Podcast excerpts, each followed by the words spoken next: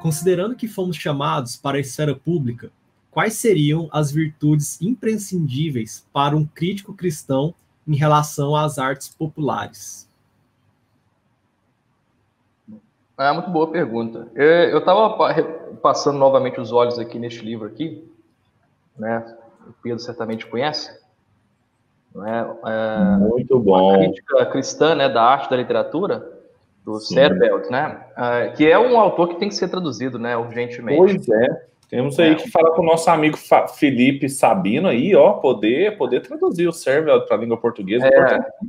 Ainda mais que o Sabino né, me colocou como editor assistente, então. Aí, ó, né, o Sabino é um cara que sempre ouve. Então, isso aqui é. Mas o Sabino mesmo falou que isso aqui é um. Realmente, né, na verdade, todos esses autores reformacionais. E tem uma parte aqui que ele faz a pergunta, né, que é uma pergunta talvez chave para muitos de nós. Né, o que, que torna algo ah, uma obra de arte, seja um livro, um conto, uma pintura, não interessa arte cristã. Né? Tem gente que vai até questionar essa questão se existe ou não uma arte cristã. É claro que existe o termo arte sacra, inclusive nos museus do mundo ocidental, dois terços, por exemplo, de todos os né, repertórios dos museus são arte sacra. arte produzida não é, é primordialmente para a, a igreja, para os templos e tudo mais. Mas sem entrar nesse tópico, o Sérvio pergunta o seguinte, né? Uh, o que, que faz algo né, ser cristão? Creio que tem até uma pergunta assim. E ele fala, ele de maneira bastante irônica diz uh, desse tipo de arte, na verdade, que mostra, por assim dizer, crianças que não se sujam, uh, homens, né, que não tem nenhum tipo de erro, mulheres que uh, não tem nenhum tipo é, de pecado, essa arte, vamos colocar assim, insalubre, insípida, que na verdade acaba servindo mais como uma propaganda no sentido mesmo original da palavra, ou seja, como uma difusão de ideais políticos, como era, por exemplo, na Rússia soviética, né, essa idealização do trabalhador, o trabalhador aquele homem forte fisicamente, espiritualmente, mentalmente, com martelo na mão, responsável pelo progresso da União Soviética. Então acaba sendo muito mais uma peça de propaganda do que propriamente arte. Mas, uh, dirigindo minha pergunta de maneira bem específica, né, e pegando a ponte com isso, eu creio justamente que o que torna a arte cristã, a gente vai voltar a isso depois com mais calma, é precisamente uh, essa questão é, do impulso no coração da pessoa que de fato modifica radicalmente nossa perspectiva, nossa atitude, nossos gestos, pensamentos, palavras perante o mundo. Então, quais seriam as virtudes imprescindíveis? Eu creio que a arte cristã, é, sendo simplesmente uma parte da vida e atividade cristã, simplesmente uh, ela traz consigo aquilo que faz parte do cristianismo. Né? O cristianismo, acima de tudo, é um relacionamento. Aquilo que o Sertiange né, dizia lá no seu livro de aforismos, o Espiritualidade, o cristianismo não é somente um conjunto de artigos de fé, evidentemente, não é? Todos nós sabemos disso, mas é a ligação, a relação do homem com todas as coisas por meio da ligação com Deus. Então, como eu dizia, se a arte é apenas mais uma faceta do homem no mundo, assim como a ciência, assim como a família, a economia, tudo isso são facetas, dimensões do humano, da criação uh, de Deus.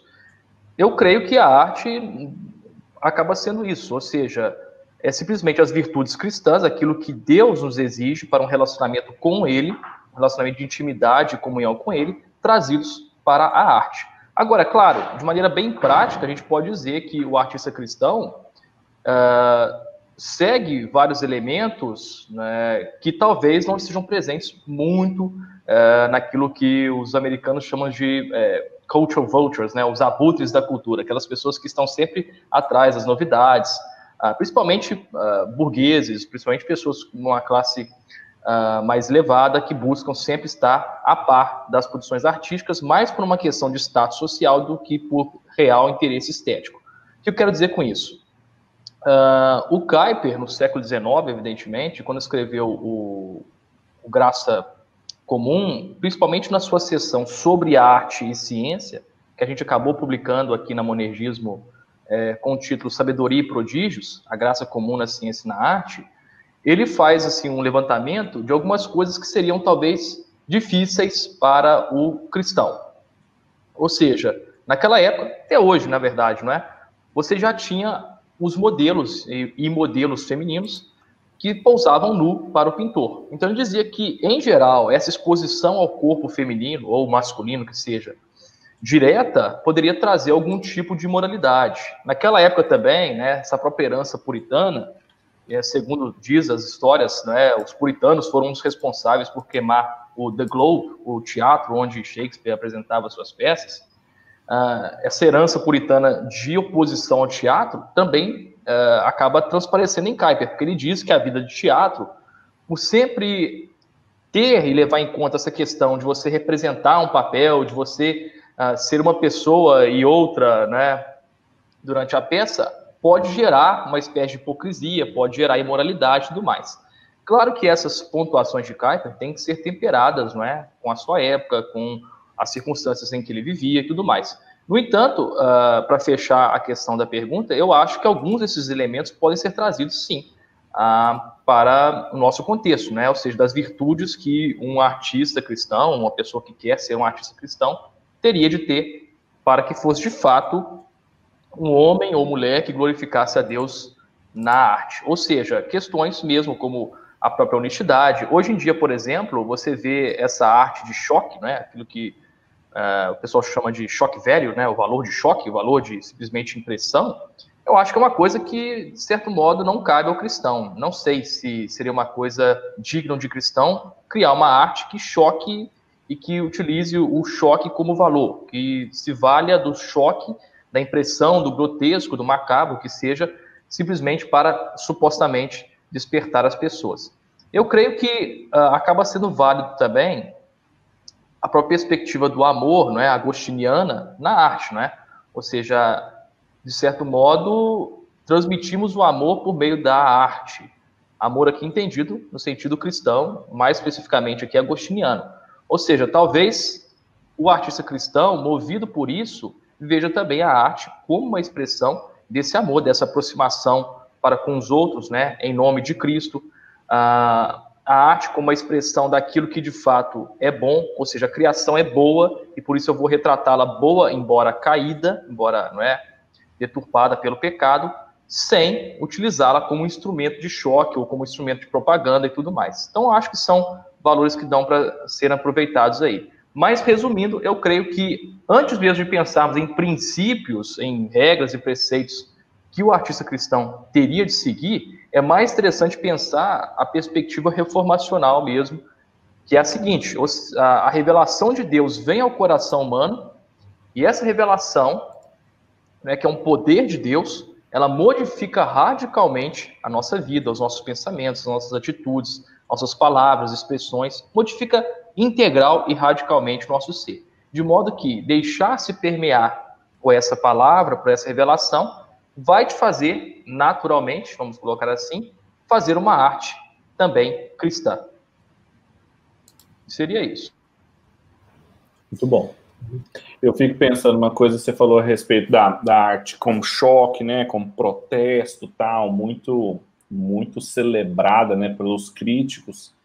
E é muito diferente, por exemplo, as pessoas falam, ah, mas os cristãos também não falam sobre queda, né, sobre, sobre feiura do mundo, etc. Mas, assim, é bem diferente de, de representar a boa realidade marcada pelo pecado, de usar a arte para chocar. É, é, é, é, bem distinto. Não é qualquer tipo de de queda ou de, de fragilidade ou de imperfeição ou de corrupção que, que pode ser chamada de cristã, né? Eu achei isso muito legal, porque esses dias para trás é, surgiu uma, uma, uma outra é, instalação lá do Banksy, né? Ele fazendo uma, uma reprodução, mas sempre colocando os elementos lá anticapitalistas dele, né? Assim, de é, é carrinhos de compra, etc. Mas, assim, isso não é representar a realidade criada, isso é enviesado, isso é, é manifestação em viés político, né? Arte engajada. E isso reduz a arte, né? Isso empobrece a arte. Exatamente. Inclusive, né, o Banks é um não artista, né? Ele é até hoje anônimo, né? As Sim. pessoas não sabem se é um homem ou se é um coletivo, se é. Uhum. Não se sabe, na verdade, né? Uhum. E, inclusive, eu cheguei a escrever um, não sobre ele exatamente, ou especificamente, mas cheguei a escrever um artigo falando sobre essa questão Na época, quando ainda né, tínhamos um prefeito lá em São Paulo, tínhamos, digo, brasileiros, né? Eu não sou uhum. paulista, mas é, tínhamos brasileiros, um prefeito lá em São Paulo que estava acabando com as pichações. Então surgiu a, a eterna pergunta, o eterno questionamento se a pichação, que existe a diferença né, entre grafite e pichação, uhum. coisas mais específicas no meio, no meio artístico, no meio das tribos mesmo, urbanas, e ele apagava, portanto, as pichações e é, fui levantar esse questionamento, se a pichação era ou não arte, né? Como é que a gente pensava isso? E aí, é, até lembrei do próprio Banks, né? Lembrando, fazendo aquela uma pintura, uhum. é, que era uma, também uma pintura sendo leiloada, no uhum. qual estava escrito, né? Eu não acredito que vocês, idiotas, estão comprando esta porcaria. Que acaba sendo essa hiper ou meta-ironia, não é? Sim. muito comum no, no chamado movimento pós-moderno, que também é uma questão interessante se pensar hoje, né, o artista cristão, né, no mundo pós-moderno, porque também é uma coisa nociva, eu acho, entender pós-moderno como algo especificamente ruim. Não, pós-moderno é um movimento, vamos colocar assim, como qualquer movimento intelectual, passivo de crítica, evidentemente, mas que tem coisas boas, elementos bons e elementos ruins, evidentemente. Mas uh, é interessante a gente pensar isso, como que uh, a ideia de choque de valor, o valor de choque, né, choque velho seria né, o original, como que isso está hoje presente na, na própria fatura da arte, na própria composição artística, literária, musical, não interessa. Tem sim a sua legitimidade em alguns momentos, mas uhum. não no sentido de evocar o grotesco, mas no sentido talvez de dissonância na música, por exemplo, Uhum. Verdade? O elemento dissonante na música é interessante para chamar atenção para a falta mesmo de harmonia e alguns elementos da criação poluída pelo pecado, mas é preciso ter muita sabedoria, muita sensibilidade, né? Esse é um tópico que talvez a gente vai voltar mais à frente.